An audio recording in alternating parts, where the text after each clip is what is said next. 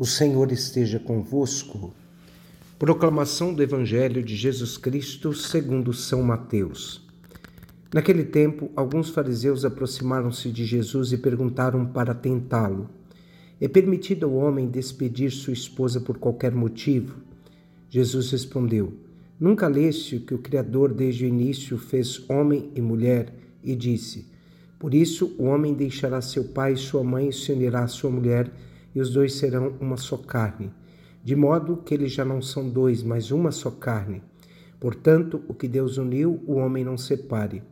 Os fariseus perguntaram: Então, como é que Moisés mandou dar uma certidão de divórcio e despedir a mulher?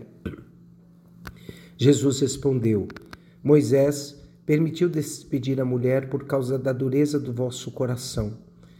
Mas não foi assim desde o início. Por isso eu vos digo: quem despedir a sua mulher a não ser em caso de união ilegítima e se casar com outra, comete adultério. Os discípulos disseram a Jesus: Se a situação do homem com a mulher é assim, não vale a pena casar-se. Jesus respondeu: Nem todos são capazes de entender isso, a não ser aquele a quem é concedido. Com efeito, existem homens incapazes para o casamento, porque nasceram assim outros porque os homens assim os fizeram. Outros ainda se fizeram incapazes disso por causa do reino dos céus. Quem puder entender, entenda. Palavra da salvação.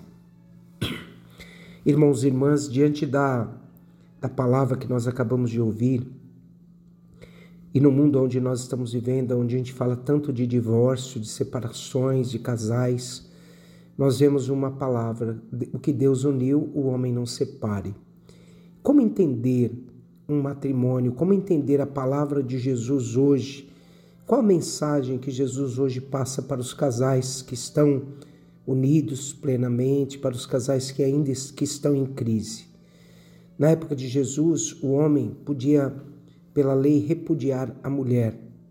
A mulher não tinha direito de repudiar o homem, mas o homem ele tinha o direito, pela lei, de redigir uma carta de divórcio e para deixar a mulher livre. Então, nesse momento, a mulher era vista como uma propriedade do homem.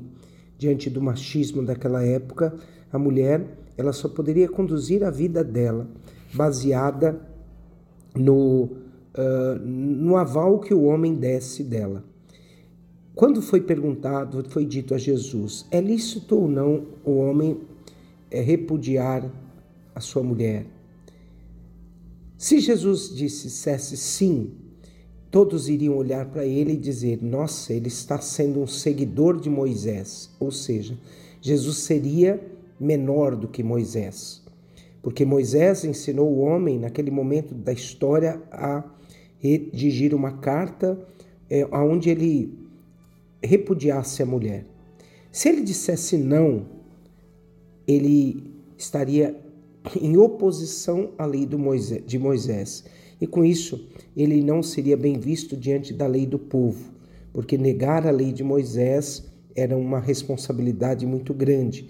Moisés era uma referência para, aquela, para o povo de Deus, para, para aquele momento. Então Jesus, olhando para aquilo, ele vai dizer: é pela dureza do coração de vocês que, que Moisés redigiu essa lei. Ou seja, a lei era para proteger a figura da mulher, porque se ela não pudesse ter uma vida livre diante de um homem que a repudiasse, ela não teria uma vida, ela não poderia se reconstruir. Então Jesus defende a indissolubilidade do Jesus, não é que ele defenda essa indissolubilidade indissolubilidade do matrimônio. Mas o que Jesus quer nos ensinar é que o matrimônio ele precisa ser redigido pela presença de Deus. Um casamento não foi feito para acabar, ele foi feito para ser indissolúvel. Então Jesus, ele não quer que ninguém sofra dentro da sua relação, é claro. Mas vamos entender melhor o que Jesus quer nos ensinar.